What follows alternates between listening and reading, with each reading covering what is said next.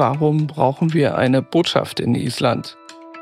Die Arktis ist ja auch wie Island zunehmend wichtig geworden für uns, nicht nur aus Klimagründen, Umweltgründen, wirtschaftlichen Gründen, sondern jetzt eben auch strategisch. Wenn ein NATO-General einen Rentölbesitzer trifft, worüber spricht er dann mit ihm? Wir haben auf unserer Webseite auch die Hinweise eingestellt, wie man sich bei Erdbeben verhalten sollte. Kann man Geothermie auch benutzen zur Wasserstoffverflüssigung? Ein Volk, das einen so fantastischen Output an Kultur hat. Wo sieht man die buntesten Polarlichter? Herzlich willkommen zum Podcast vom Posten zu Einblicken in das Innenleben deutscher Außenpolitik. Island. Hin und wieder stört ein Vulkanausbruch den internationalen Luftverkehr. Zuletzt haben Warnungen vor einem möglichen anstehenden Erdbeben Schlagzeilen gemacht. Die atemberaubende Landschaft kennen viele aus der Verfilmung von Game of Thrones. Aber wieso brauchen wir dort eine Botschaft? Diese Frage sollte uns Clarissa Duvigneau beantworten können. Sie ist seit einem halben Jahr deutsche Botschafterin in Island. Wir haben sie aus der Hauptstadt Reykjavik zugeschaltet. Ich heiße Irene Biontino. Frau Botschafterin, liebe Clarissa, guten Morgen nach Reykjavik oder wohl besser gute Nacht? Allerdings, es ist zwar morgen hier, aber es wird wahrscheinlich so gegen 11 Uhr hier hell werden. Aber es ist wunderschön hier. Island liegt ja eine Zeitzone weiter im Westen als wir und knapp unterhalb des Polarkreises. Polarlichter, Vulkane, Geysire, das heben wir uns mal für das Ende des Gesprächs auf. Zuerst ein paar Eckdaten vorab. Wie groß ist Island im Vergleich zu Deutschland? Es ist weniger als ein Drittel der Landfläche, etwa 100.000 Quadratkilometer. Andererseits haben wir natürlich hier auch sehr viel weniger Menschen, die hier leben knapp 400.000. Tatsache ist, dass wir hier etwa vier Einwohner auf den Quadratkilometer haben, in Deutschland etwa 232. Man kann sich also ausmalen, wie schwach besiedelt das hier ist. Ja, also die Fläche ist ungefähr so wie die neuen Bundesländer und die Bevölkerung dann in etwa zwei Drittel von Dresden. Aber da gibt es ja noch ein paar andere Zahlen. Beim Index der menschlichen Entwicklung, wo steht Island da? Ganz weit oben, meines Wissens an dritter Stelle weltweit. Und das ist auch sehr verdient. Also Island ist nun mal ein Land, das sich auszeichnet durch Demokratie, durch Menschenrechte, durch Frauenrechte, durch Entwicklung. Das heißt, Island ist klein, aber fein, würde ich sagen, und kann auch Vorbild für viele andere Länder sein. Und engagiert sich weltweit für diese Werte. Also ein prima Partner für uns. Ja, also Deutschland steht auf Platz neun, genau. Und beim Gender Gap Index des Weltwirtschaftsforums da sollte Island auf Platz eins stehen, wobei es tatsächlich nach wie vor hier Frauen gibt, die genau das monieren. Island ist ja bekannt dafür, dass es den ersten Frauenstreik der Geschichte hatte, 1975, der damals weltweit Schlagzeilen gemacht hat. Und Island ist sehr weit vorne bei allem, was Frauenrechte angeht. Aber der Pay Gap bleibt insofern ein Thema, als auch hier immer noch Frauen stärker in Berufen sind, die einfach schlechter bezahlt sind. Aber wir haben hier eine Premierministerin, wir haben hier eine Finanzministerin, wir hatten hier die erste frei vom Volk gewählte Präsidentin, also das erste weibliche Staatsoberhaupt, das vom Volk gewählt wurde. Und bei der Lebenserwartung? Da sind die Isländer auch ein bisschen besser als bei uns. Sie kriegen auch ein bisschen mehr Kinder als wir. Insgesamt fällt auf, dass es eine jüngere Bevölkerung gibt hier und dass nach wie vor die Isländer ihre Kinder früher bekommen als wir. Das ist ganz üblich, dass Studenten Kinder haben. Die Kinderbetreuung ist hier hervorragend. Was mir aufgefallen ist, ist, Männer leben drei Jahre länger als in Deutschland und Frauen nur ein Jahr mehr. Also der Gender Gap ist bei der Lebenserwartung geschlossen und ein Beispiel dafür, dass auch Männer davon profitieren können. Ich glaube, die Isländer leben in gewisser Weise gesund. Sie sind natürlich viele an der frischen Luft. Es gibt erstaunlich viele, die erzählen, dass sie das Wochenende in ihrem sogenannten Sommerhaus verbringen. Die Isländer gehen morgens häufig schwimmen und äh, die Schwimmbäder sind ja hier alle draußen. Das heißt heißes Wasser, aber eben draußen. Jetzt was zu der Frage, warum brauchen wir eine Botschaft in Island? Was ist die Bedeutung von Island für Deutschland? Island ist für uns ein Wertepartner und der zählt in mancher Hinsicht genauso wie ein größeres Land, denn auch Island hat eine Stimme in den Vereinten Nationen. Wir können also mit Island zusammen Initiativen ergreifen und versuchen, sie durchzusetzen. Island ist ein NATO-Partner und gerade das ist ein Aspekt, der in den vergangenen Jahren immer wichtiger geworden ist. Island liegt mitten im Nordatlantik, ist daher strategisch wichtig für uns. Alleine in der Zeit, in der ich hier bin, gab es drei große Ereignisse, wo auch Deutsche beteiligt waren. Wir hatten Eurofighter hier, die geübt haben. Wir hatten eine große NATO-Übung, wo es um Sicherung von Explosionsstoffen ging. Da sind die Isländer Spezialisten. Und wir haben jetzt im Moment für zwei Wochen ein Marinefluggeschwader hier, die mit einem Patrouillenflugzeug zwei Wochen lang hier die Küste entlang fliegen werden und sehr viel weiter. Von Island bis Spitzbergen auf der einen Seite bis Grönland auf der anderen werden also deutsche Soldaten hier patrouillieren. Wir haben also im sicherheitspolitischen Bereich eine enge Zusammenarbeit. Aber wir arbeiten auch zusammen wirtschaftlich, politisch. Da gibt es ganz viel, was wir zu regeln haben. Als NATO-Partner ist ja Island außergewöhnlich, weil sie keine eigene Armee haben. Wie muss man sich da die Zusammenarbeit dann konkret vorstellen? Oder was ist die besondere Bedeutung von Island in der NATO? Es ist vor allem die strategische Bedeutung durch die Lage. Und die Isländer haben durchaus eine Küstenwache, die eben keine Armee ist, die aber in Teilen diese Rolle spielt und wie die Isländer immer sagen, machen sie Plug and Play oder wie die NATO das nennt, Host Nation Support. Das heißt, ihre Rolle ist es, wenn zum Beispiel deutsche Soldaten kommen, ihnen alles zur Verfügung zu stellen, was sie brauchen, um hier agieren zu können. Das heißt, da geht es um Unterkunft, da geht es um Technik, da geht es um Unterstützung bei allen möglichen Dingen. Und darin sind sie offensichtlich sehr gut. Das heißt, ich habe jetzt am Samstag den Fregattenkapitän kennengelernt, der mit 45 Mann hier ist, um eben Patrouille zu fliegen, der äh, sehr, sehr zufrieden und glücklich war damit, wie er hier empfangen worden ist. Ja, wenn man mal auf die Karte schaut, dann liegt Island am Eingang zum Nordpolarmeer. Welche Bedeutung hat das für die Politik? Eine ganz große. Die Arktis ist ja auch wie Island zunehmend wichtig geworden für uns, nicht nur aus Klimagründen, Umweltgründen, wirtschaftlichen Gründen, sondern jetzt eben auch strategisch. Und Island ist da äh, auf der Landkarte ganz groß, auch wenn es so einen winzig kleinen Anteil an der Arktis hat.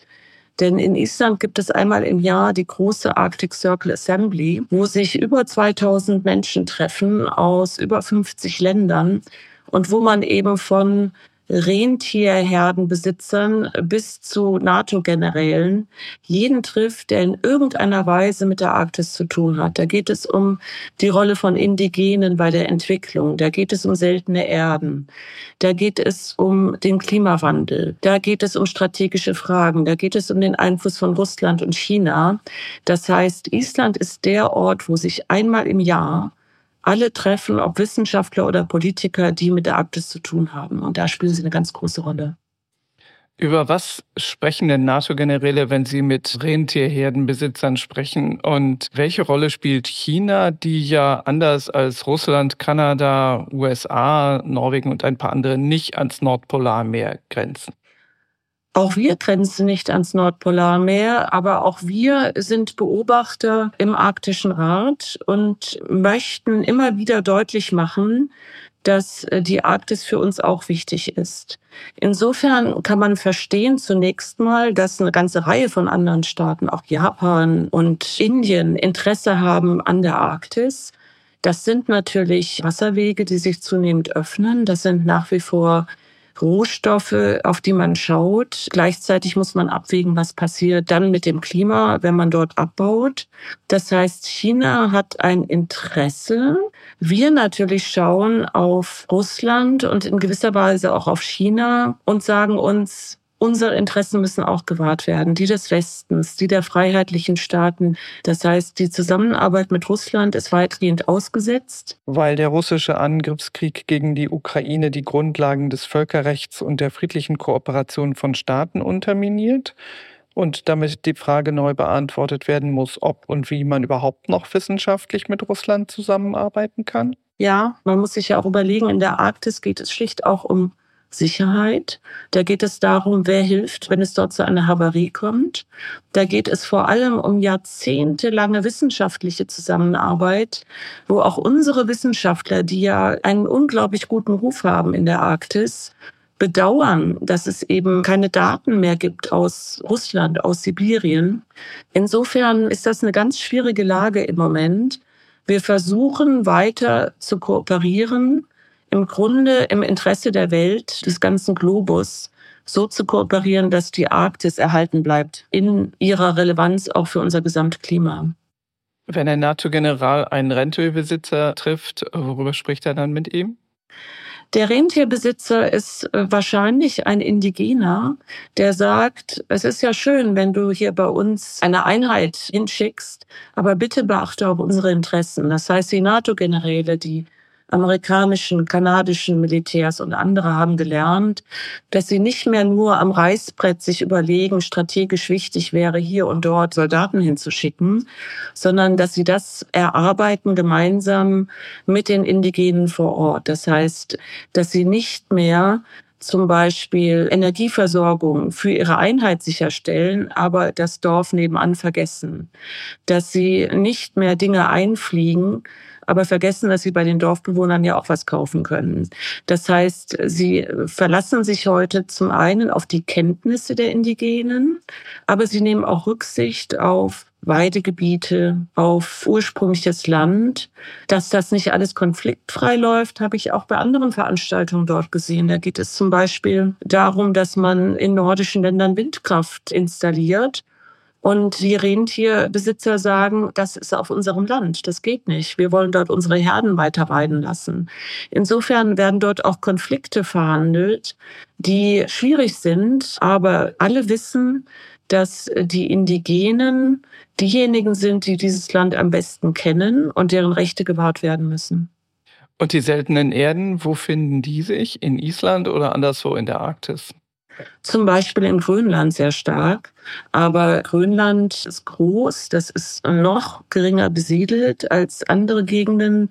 Da gibt es wenig Infrastruktur. Das heißt, äh, wenn man seltene Erden abbauen möchte, müsste man erstmal Straßen dorthin bauen. Zudem wurde mir gesagt, dass seltene Erden häufig dort sind, wo auch erhöhte Radioaktivität ist. Das heißt, das ist alles nicht ungefährlich. Und da muss man ganz vorsichtig rangehen und zusammen mit den Grünländern schauen, was wollen sie? Wie können vor allem auch die Grünländer davon profitieren, ohne die äh, spektakuläre Schönheit dieses Landes zu zerstören? Auch das wird viele Jahre dauern, aber Grünland ist wohl ganz vorne mit seltenen Erden. Ja, Stichwort Klimawandel und schiffbares Nordpolarmeer. Wie weit ist jetzt das Nordpolarmeer schiffbar? Das ist eben jahreszeitlich bedingt. Es ist so, dass im Moment natürlich noch nicht das eine übliche äh, Route sein kann. Was allerdings kritisch gesehen wird von vielen, das wurde auch bei der Konferenz deutlich, ist, dass mittlerweile Schiffe benutzt werden, gelegentlich, die eben keine Eisbrecherkapazitäten haben. Das heißt, die Sorge besteht, dass es dort zu Havarien kommt bei Transporten von Rohstoffen. Und da schaut man vor allem auf Russland. Aber die Wissenschaft sagt, es sollte weiterhin aufrechterhalten werden, dass dort nur besonders sichere Schiffe fahren, denn es wäre eine Riesenkatastrophe, wenn dort zum Beispiel Öl ausfließen würde bei einer Havarie. Wie sieht es aus mit den Fischen in diesem Bereich? Also hat der Klimawandel da auch eine Auswirkung? Ja, insofern, als immer mehr Fische weiter im Norden schwimmen, die früher dort nie waren. Das heißt, die ganze Landschaft, die Biodiversität verändert sich dadurch, dass das Wasser wärmer wird und Fische, die früher dort ganz unbekannt waren, immer weiter nach Norden schwimmen. Und äh, gleichzeitig haben wir die Gletscherschmelze, das heißt, es verändert sich alles ganz schnell dort.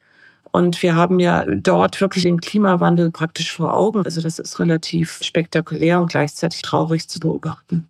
Also wenn Fische jetzt aus dem Süden kommen, ist das unterm Strich ein Gewinn?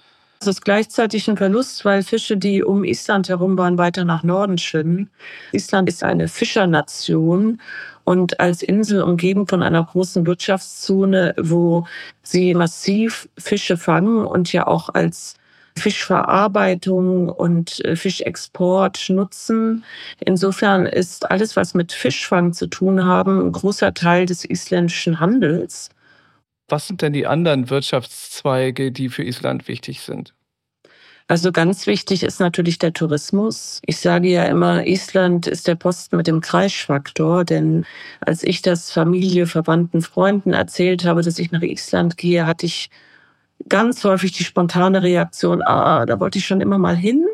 Mit dem Klimawandel, der ja Urlaub am Mittelmeer zunehmend schwierig macht, entdecken immer mehr Leute den Norden. Und wir hatten jetzt im vergangenen Jahr schon Zahlen, die über denen vor Covid lagen.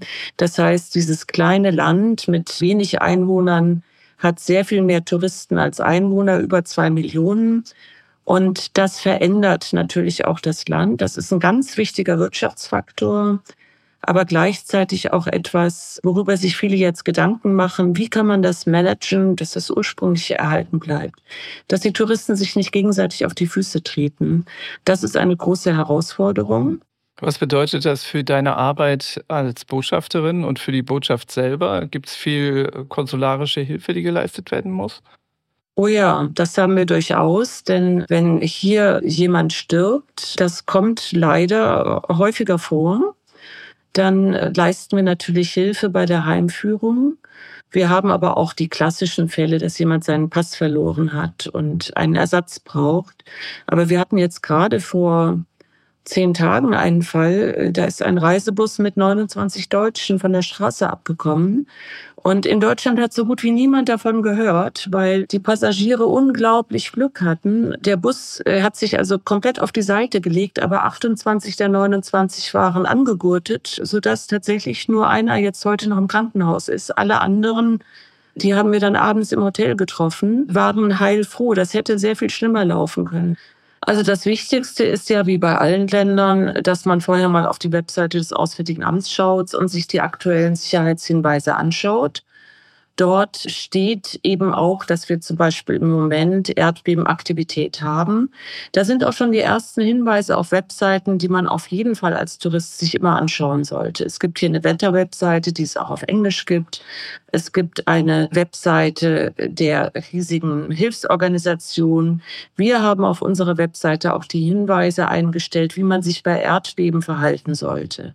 Das sollte sich jeder wirklich durchgelesen haben. Vor allem sollte man aber auch, wenn man im Sommer auf Routen geht, die sehr einsam sind, immer bei seiner Unterkunft hinterlassen, wo man hinfährt. Es gibt sogar eine Nummer hier, die geben wir auch gerne weiter, wo man zentral sozusagen äh, mitteilen kann, wo man hinfährt oder hinläuft, so dass man gesucht werden kann. Andererseits ist es so, dass die Isländer hervorragend organisiert sind mit dem Roten Kreuz, mit den Hilfsorganisationen. Wenn also zum Beispiel ein Vulkanausbruch kommen sollte, ein größeres Erdbeben, eine andere Naturkatastrophe, dann werden alle Handys in dem Bereich alarmiert, auch deutsche, auch italienische, französische. Man sagt mir, das funktioniere hervorragend.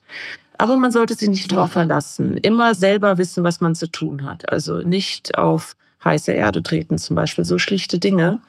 Aber man kann hier so wunderschöne Dinge sehen. Man sollte nur schauen, dass man sie auch überlebt. Also bitte vorher lesen. Aber wir müssen immer damit rechnen, dass es eben Unglücksfälle gibt, dass es Vulkanausbrüche gibt, dass es Krankheiten gibt. Das heißt, die Kollegen, die im Rechts- und Konsularbereich arbeiten, und das ist eine winzige Vertretung hier, sind immer gut beschäftigt. Wie groß ist die Botschaft überhaupt? Aber wir sind acht Leute, das ist ganz wenig. Und im Grunde genommen sind wir ein bisschen wie Island selbst. Äh, jeder muss alles können.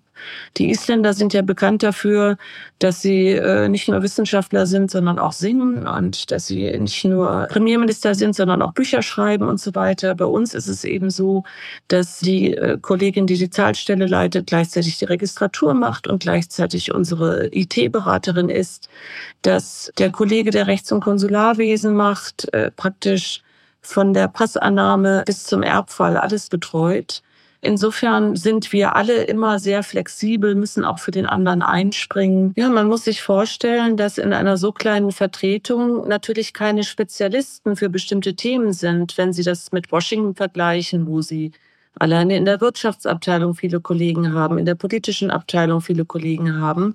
Hier ist es so, dass jede Weisung, wie wir das nennen, aus der Zentrale, ob es um die Vorbereitung der Klimakonferenz geht oder um eine Demarche für einen Kandidaten für äh, einen Posten im UN-Bereich, ob es um Sicherheitspolitik geht oder um Wirtschaft, das landet dann alles bei mir. Das heißt, wir haben eben keine Spezialisten für die Bereiche. Und insofern ist das auch ein sehr vielfältiger Posten, aber manchmal auch sehr herausfordernd, weil man manchmal den Eindruck hat, die Kollegen, die Fachleute sind in der Zentrale, gehen davon aus, dass alle anderen auch Fachleute sind. Aber es ist immer wieder interessant, unterschiedliche Themen zu bearbeiten. Ja, und manchmal sieht man ja den Wald vor lauter Bäumen nicht, wenn man zu so vielen ist. Jüngst gab es Berichte über die Evakuierung von Touristen aus dem Thermalbad Blaue Lagune in der Nähe von Reykjavik. Was war oder ist da los und inwieweit betrifft das auch die Arbeit der Botschaft? Also, äh, was evakuiert worden ist, ist der Ort Grindavik. Der liegt auf der Halbinsel Reykjanes nahe an Reykjavik. Und das ist ein Ort mit knapp 4000 Einwohnern, der komplett evakuiert wurde, weil es eben ganz viele Erdbeben gegeben hat. Nun sind Erdbeben etwas völlig Normales auf Island. Das ist nun mal eine Vulkaninsel, die auf einer Spalte liegt. Das heißt, hier gibt es jeden Tag Erdbeben. Allerdings gab es eine Reihe von Erdbeben, die dort im Grinderweg dazu geführt haben, dass die Straßen aufgesprungen sind, dass die Häuser teilweise lediert wurden. Das waren Erdstöße, die wir teilweise auch hier in Reykjavik gespürt haben. Die Blaue Lagune liegt dort ganz in der Nähe. Und äh, was die Wissenschaftler befürchtet haben, war im Grunde genommen ein Vulkanausbruch. Denn unterhalb dieses Ortes und auch in der Nähe der Blauen Lagune verläuft ein Magmastrom, der ist etwa 15 Kilometer lang und das ist ja etwas, was die Wissenschaft heute wunderbar messen kann. Wie heiß, wie schnell, wie hoch fließt das Magma? Was sie eben nicht genau vorhersagen können, ist, bricht das wirklich aus und wo genau wird es ausbrechen? Und es ist immer noch nicht auszuschließen, dass es zu einem Ausbruch kommt. Und dieser Ausbruch könnte dann auch direkt Lava in Richtung der Blauen Lagune schicken. Insofern sind wir alle Diplomaten in Island sehr erleichtert, dass die Blaue Lagune geschlossen ist. Denn das ist ein Höhepunkt für viele Touristen, dorthin zu fahren. Es wäre im Ernstfall wenig Zeit gewesen, die Lagune zu evakuieren. Deswegen hat man sie jetzt geschlossen vorübergehend. Und wir finden alle, dass das eine gute Entscheidung war, weil wir uns dann keine Sorgen darum machen müssen, dass äh, Deutsche in Badekleidung versuchen, vor einem Lavastrom zu fliehen. Machst du dir irgendwie Sorgen? Ein Erdbeben würde ja auch die Botschaft betreffen und alle, die da arbeiten. Wie gesagt, Erdbeben hat man hier ständig. Man hat mir auch gesagt, ich werde eine Reihe von Vulkanausbrüchen erleben, weil Island im Moment in einer stark vulkanischen Phase ist. Reykjavik selbst ist wahrscheinlich nicht hauptbetroffener Ort, wenn es dazu kommt. Also bei den Erdbeben, die Grindavik erschüttert haben, habe ich hier im Wohnzimmer gesessen und meine Gläser haben im Schrank gewaltig geklirrt. Aber das war's auch. Worüber wir uns Gedanken machen, ist, dass dort ein Kraftwerk liegt auf der Halbinsel. Und dieses Kraftwerk versorgt die ganze Halbinsel mit äh, Heizung, also nicht uns in Reykjavik. Aber auf dieser Halbinsel leben sehr viele Menschen. Da liegt der Flughafen Keflavik, der sich selbst versorgen kann, aber alles andere ringsherum nicht. Ganz interessant ist, dass die Isländer bei der europäischen Krisenzentrale um eine Fact-Finding-Mission gebeten hatten. Und in dem Rahmen hatten wir auch zwei Herren vom Technischen Hilfswerk hier, die mit ihrer Expertise zusammen mit italienischen Vulkanologen und anderen Europäern die isländische Regierung beraten haben, was sie machen können, um dieses Kraftwerk zu schützen. Denn das ist im Moment eine der Hauptsorgen. Da wird ein Damm gebaut, um, wenn die Lava kommen sollte, sie wegzuleiten. Und gleichzeitig wurde geprüft, ob zum Beispiel äh, man den Lavastrom mit äh, massiv Wasser abkühlen und gleichzeitig umleiten könnte. Und dafür hatten wir zum Beispiel einen deutschen Spezialisten da. Und äh, die isländische Regierung hat genau das Richtige getan, eben sich beraten lassen, wie man das machen kann. Ja, man muss sich vorstellen, dass Island äh, geologisch ja das jüngste Land der Welt ist. Das ist einfach eine Insel, die als allerletzte hochgepoppt ist, vulkanisch wie Hawaii allerdings eben mit sehr viel mehr Vulkanen und zusätzlich auf der Erdplatte zwischen Amerika und Europa liegend. Das heißt, wir haben hier ganz viel vulkanische Aktivität und ein Autor hat mal geschrieben, Island ist ein Land im Teenageralter, geologisch. Und das wirkt sich halt so aus, dass es ganz aktiv ist, nicht so recht weiß, wohin geologisch und daher immer mal wieder etwas hochpoppt. Und wir müssen ständig mit allem rechnen.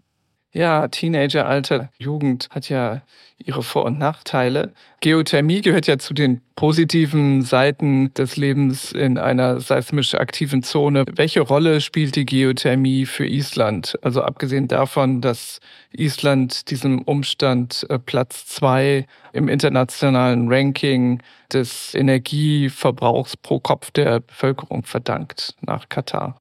Ja, also die Isländer haben einfach ein paar Gottesgeschenke bekommen und profitieren davon, dass zum Beispiel hier alle Häuser schlicht mit heißem Wasser geheizt werden.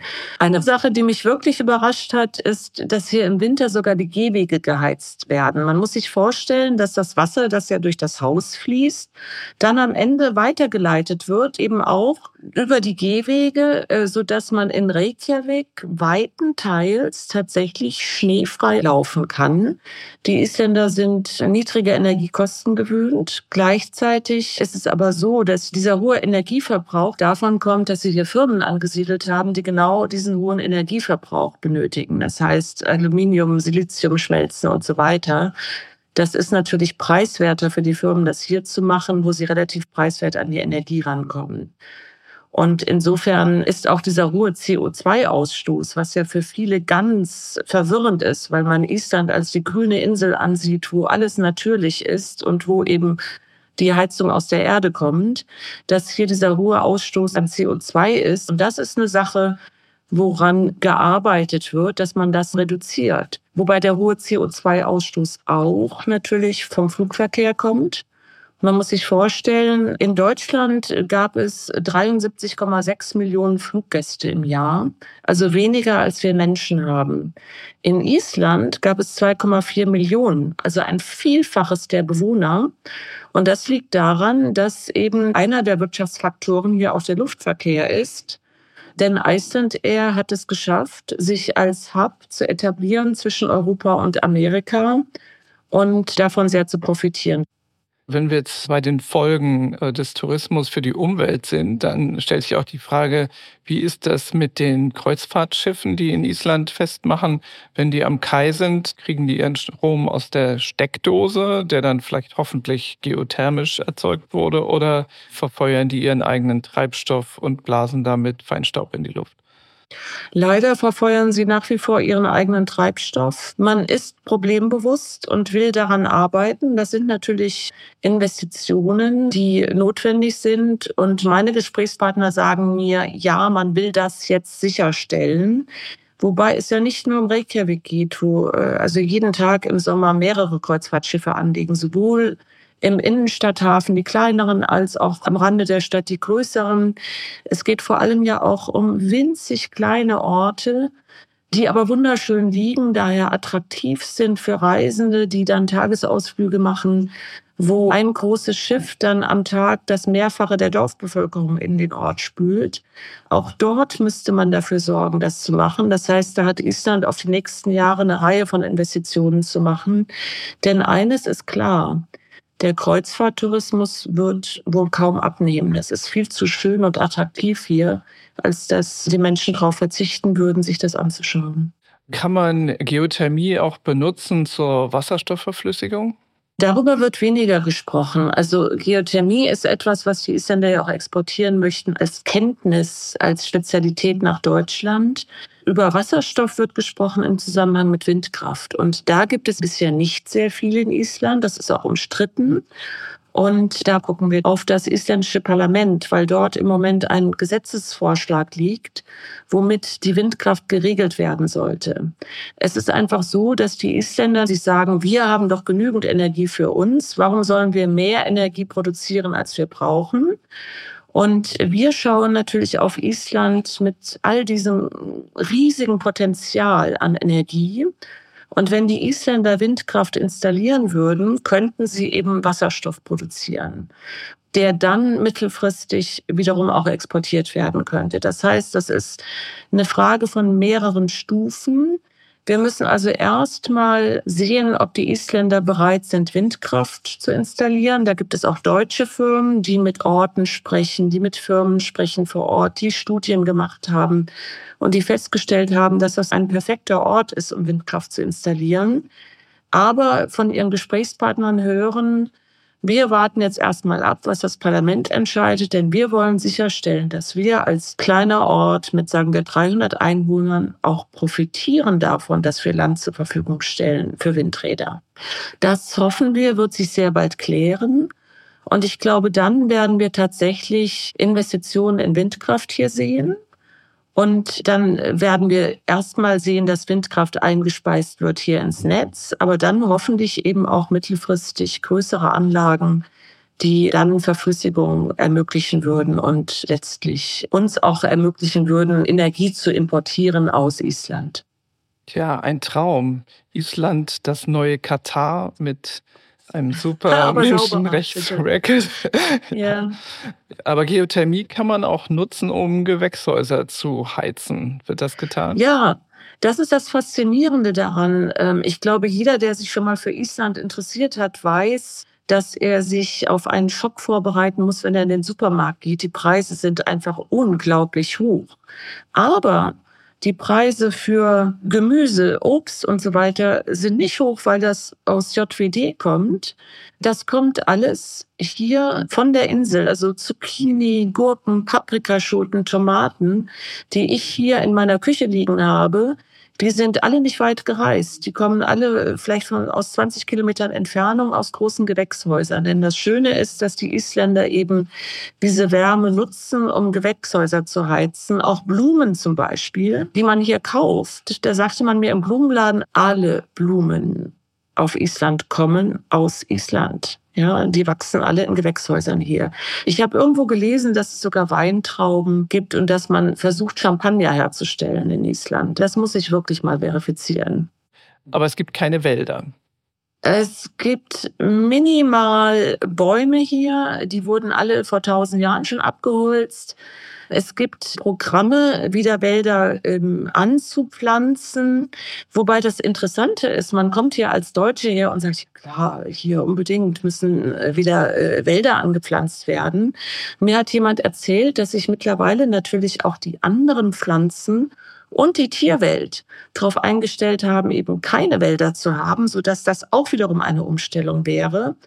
Andererseits gibt es aber mittlerweile genügend Bäume, dass die isländischen Weihnachtsbäume tatsächlich hier von der Insel kommen. Ich hatte das Vergnügen, mittlerweile einen sogenannten Cuxhavener Weihnachtsbaum und am Samstag ganz aktuell hier im Hafen die sogenannte Hamburger Tanne anzuleuchten. Das sind beides Bäume, die aus historischen Gründen und wegen der guten Beziehungen nach Cuxhaven, Partnerstadt von Hafnarfjörde oder Hamburg, wo nach dem Zweiten Weltkrieg Isländer Fischsuppe ausgeschenkt haben an die hungernden Deutschen, benannt sind, aber die Bäume selber kommen mittlerweile aus Island. Welche Rolle spielt die EU in Island? Eine große. Also ich habe ja äh, schon am Anfang gesagt, wir sind Wertepartner. Das heißt, für die EU ist Island ein gefragter Partner in politischer Hinsicht, schließt sich ja auch zum Beispiel Sanktionen gegen Russland an, ist politisch auf einer Linie mit uns. Gleichzeitig ist die EU natürlich auch ein Markt für Island und äh, wir sind verbunden durch den europäischen Wirtschaftsraum. Das heißt auch, dass Island nicht nur mit uns wirtschaftlich verbunden ist, sondern dass auch die meisten EU-Entscheidungen in anderer Hinsicht schlicht übernommen werden in die isländische Gesetzgebung. Das heißt, wir folgen hier auch weitgehend den Regeln, die für die EU gelten. Welche kulturellen und gesellschaftlichen Berührungspunkte gibt es zwischen Deutschland und Island? Zum einen sagt man mir die Sprache, weil eben Germanisch, auch wenn eben das Isländische sozusagen das Urnorwegische ist und entsprechend weit entfernt ist. Zum anderen aber ganz aktuell dass viele Isländer auch in Berlin leben, dass ich sehr viele Isländer treffe, die mir erzählen, ich habe in Deutschland studiert, ich habe in Deutschland Engagements gehabt und so weiter. Es gibt aber hier auch Nachfahren von Deutschen, die hierher ausgewandert sind. Und etwas, was ich vorher zum Beispiel überhaupt nicht kannte, ist, dass Island 1949 versucht hat, der Landflucht zu begegnen und letztlich auch Frauen aufs Land zu bringen, dadurch, dass man in Lübeck Zeitungsanzeigen schaltete und sagte, wir brauchen Helferinnen für die Landwirtschaft in Island.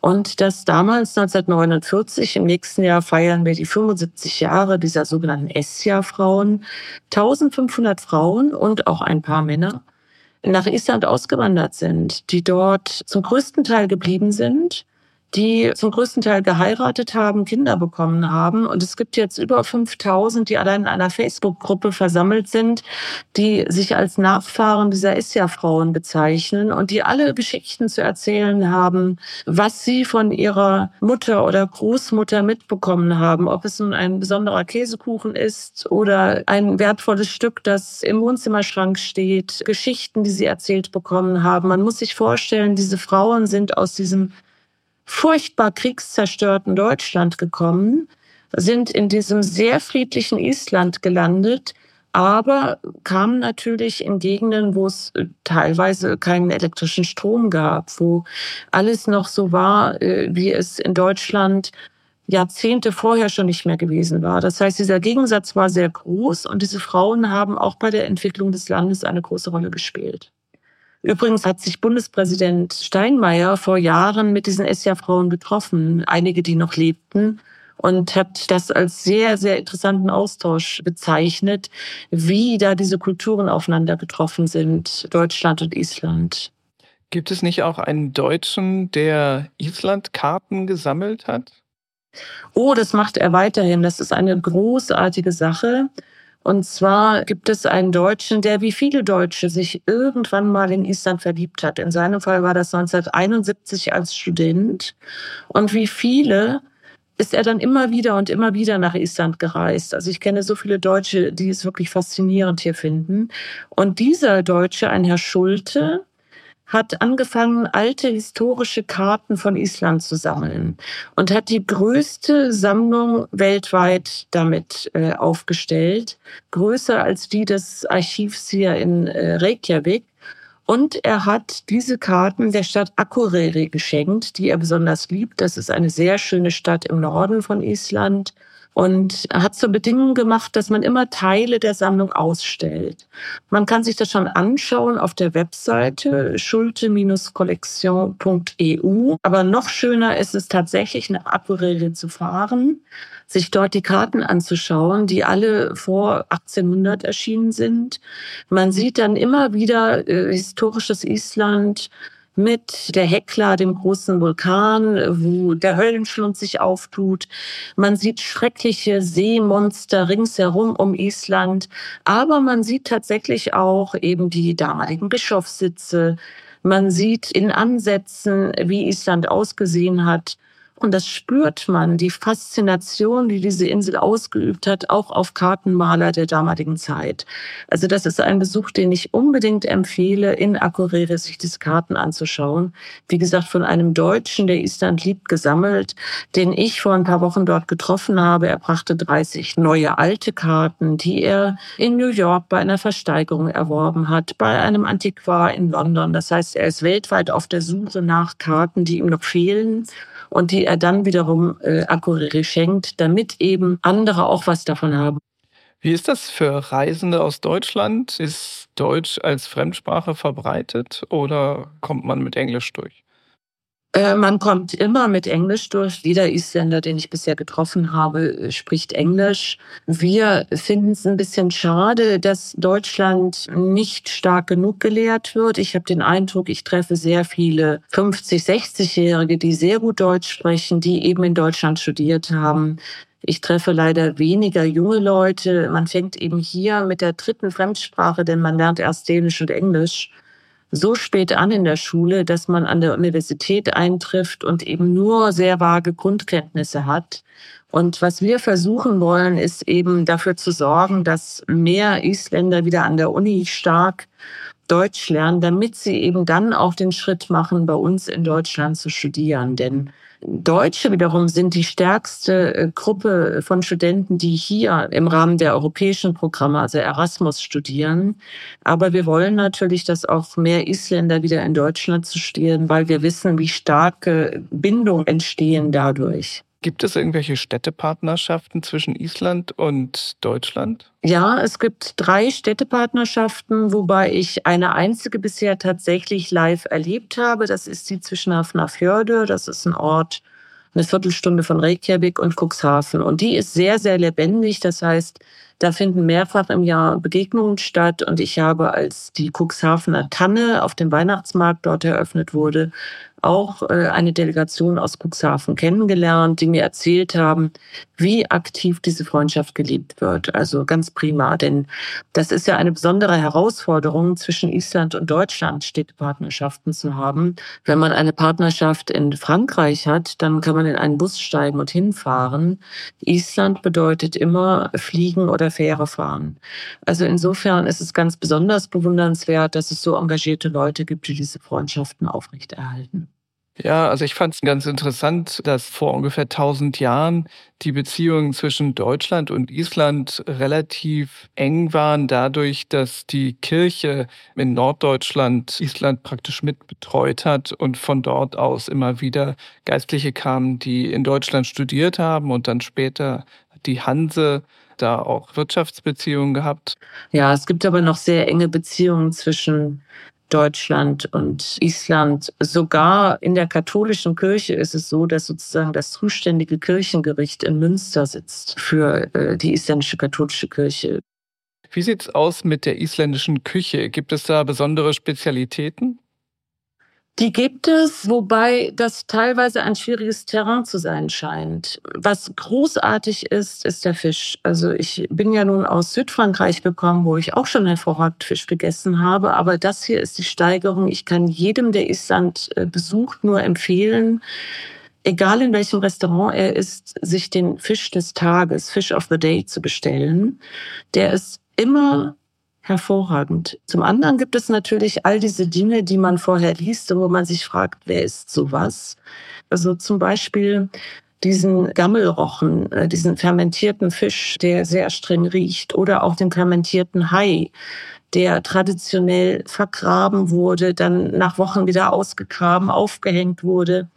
Alle warnen mich davor. Ich hoffe, es ist keine in ihrem Bestand bedrohte Haiart. Ich muss jetzt vorsichtig sein, weil es Isländer gibt, die tatsächlich sagen, okay, es ist schrecklich, aber ich esse das jedes Jahr, zum Beispiel zu Weihnachten oder im Januar an speziellen Tagen. Was man mir sagt, ist, wenn man es zum ersten Mal probiere, soll man es im Freien tun, mit einem winzigen Häppchen und einem großen Glas Schnaps dazu. Das sind Fischspezialitäten, die vor allem sehr stark nach Ammoniak riechen. Und ich äh, war Freitag äh, mit dem Hafendirektor essen, den ich fragte, essen Sie das? Also wir aßen sehr nette Sachen. Und er sagte, ja, in der Saison esse ich das. Aber als ich nach Hause kam, sagte meine Frau, geh sofort in die Waschküche, zieh alles aus und komm mir vorher nicht ins Wohnzimmer. Das heißt, offensichtlich ist es eben alten Traditionen entsprechend haltbar gemacht. Und insofern macht man hier etwas, was hier vor tausend Jahren schon so gelaufen ist.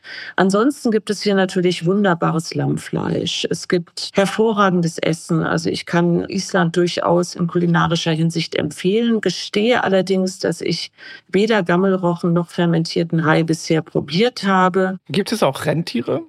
Ja, gibt es. Die sind allerdings nicht heimisch hier. Die wurden vor 200 Jahren etwa hier mal eingeführt und ausgesetzt. Und mittlerweile gibt es weit über 3000 Rentiere, hauptsächlich im Nordosten von Island, die natürlich schön zu beobachten sind, wenn man sie entdeckt, die tatsächlich auch gejagt werden. Und man sagt mir, das sei einfach hervorragendes Fleisch. Also es gibt ja viele Isländer, die jagen und fischen. Viele äh, besorgen sich ihren Braten tatsächlich selbst. Das läuft alles ganz offiziell. Natürlich hat man dann einen Schein, der einen da berechtigt, aber auch zum Beispiel unser Kollege an der Botschaft, der als Fahrer und Hausmeister arbeitet, der äh, fängt sich seinen Fisch, der schießt sich seine Weihnachtsgans. Das ist hier ganz üblich. Und wie gesagt, Rentiere verschönern hier die Natur, werden aber durchaus auch gejagt und gegessen und tragen also zu diesem nordischen Speiseplan hier bei. Also armer Weihnachtsmann, aber der hat seine Rentiere wahrscheinlich woanders rekrutiert. Du bist jetzt seit einem halben Jahr hier und warst vorher in Marseille. Wie hast du dich auf den Wechsel vorbereitet und gibt es etwas, was dich trotzdem überrascht hat? Also ich habe natürlich ein paar Bücher gelesen, äh, Gebrauchsanweisung für Island, dann auch sehr empfehlenswert die große Geschichte eines kleinen Landes. Das sind alles Bücher, mit denen man so ein bisschen zum Land hingeführt wird, zur Geschichte. Das Land wurde ja erst im 9. Jahrhundert besiedelt, ist gleichzeitig ein Land, dem wir zu verdanken haben, dass wir die nordischen Sagas überhaupt kennen, weil die Edda hier äh, aufgeschrieben wurde. Das sind Entdecker gewesen, Abenteurer, Leute gewesen, die das erste noch bestehende Parlament der Welt gegründet haben.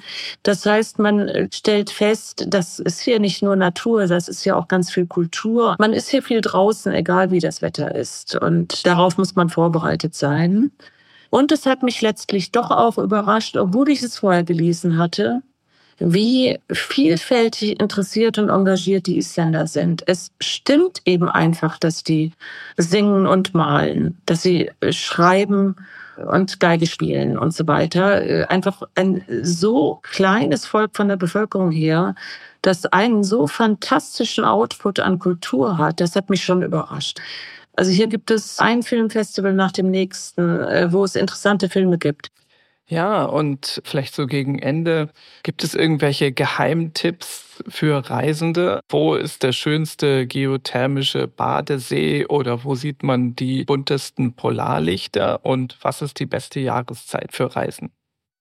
Also Jahreszeiten definitiv alle. Im Sommer ist es natürlich sehr schön, aber dann ist es auch sehr voll. Im Winter sieht man die Polarlichter und da kann ich eben nur sagen als Tipp, äh, raus aufs Land. Denn ich habe mir natürlich sofort eine App aufs Handy geladen, äh, die mich also ständig warnt und sagt, heute Nacht könnten Sie, wenn es nicht bedeckt ist, Polarlichter sehen. In Reykjavik selbst ist das dann doch recht schwach. Ich habe dann ohne dass die App mich alarmiert hat, einmal einen Anruf von unserem Fahrer bekommen. Da bin ich dann rausgegangen und habe sie gesehen, hier in Reykjavik und das Interessante war, ich habe dann Fotos gemacht und auf dem Foto sieht man sie besser, weil dann der Kontrast größer ist mit dem Himmel. Es ist in Reykjavik einfach zu hell. Also raus aufs Land und dann Polarlichter sehen. Das ist der Tipp. Interessant ist, dass diese Landschaft eben nicht nur genutzt wird für Filmdrehs. Viele wissen, dass Game of Thrones hier gedreht wurde in Teilen sondern zum Beispiel auch zum Üben für Mondlandungen. Und zwar hat man, bevor die Mondlandung stattfand, die Astronauten hier üben lassen, Geoproben zu entnehmen, Gesteinsproben zu entnehmen, denn man wusste ja nicht, wie viel Zeit sie haben würden auf dem Mond. Und da es hier Landschaften gibt, die ähnlich sind, haben die Astronauten also geübt, Gesteinsproben zu entnehmen und die dann zu sichern. Und angeblich übt man jetzt schon für die Marslandung, weil auch es wiederum Landschaften hier gibt, die so ähnlich sind, wie man sich den Mars vorstellt. Das heißt, die Landschaft hier ist geeignet für ganz viele Dinge. Filmdrehs sind natürlich die Dinge, die ständig laufen.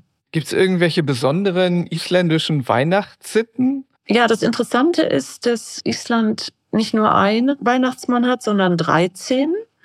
Die fangen anscheinend am 12. Dezember an, einer nach dem anderen in die Stadt zu kommen und die Kinder entweder zu quälen oder von ihnen Geschenke zu bekommen.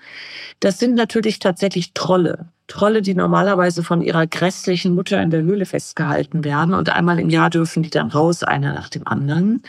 Da gibt es eine ganze Reihe von Traditionen, die sich drum herum ranken, also Schuhe auf die Fensterbank, Keks daneben und so weiter. Was es auf jeden Fall gibt, sind Lichter. Die ganze Stadt ist beleuchtet. Es ist sagenhaft. So habe ich das noch nicht erlebt. Und man hat dann auch am 23. Dezember, der hier schon eine Art Vorfeiertag ist, hier wird der heilige Thorlapur gefeiert, der Nationalheilige. Und das feiert man, indem man eben auch nochmal eine Lichterprozession macht, sich in der Stadt trifft mit Freunden. Also niemand ist hier am 23. Dezember zu Hause und schmückt das Haus noch. Das ist lange vorher passiert. Und man trifft sich mit Freunden in der Stadt und feiert schon mal. Dann gibt es eben auch in der Weihnachts- und Silvesterzeit riesige Feuerwerke. Dafür ist Island auch bekannt. Das ist offensichtlich sehr beeindruckend und mir wird versprochen, ich hätte in meinem Leben noch nie so ein Feuerwerk gesehen. Dann gibt es auch Weihnachtskonzerte. Unter anderem macht auch die Deutsche Botschaft jedes Jahr ein großes Konzert für Landsbjörg, die hiesige Rettungsorganisation. Wir rechnen also mit äh, mindestens 500 Menschen, die sich dann in der Kirche drängen und ein tolles Konzert erleben. Ich glaube, es wird sehr schön werden, Weihnachten hier zu sein. Vielen Dank. Dann kommen wir langsam zum Ende. Danke nach Reykjavik und an unsere Zuhörer und Zuhörerinnen. Wir freuen uns über Zuschriften, Anregungen und Fragen an podcast.diplo.de. Machen Sie es gut bis zur nächsten Folge und schalten sich hoffentlich wieder ein. Tschüss.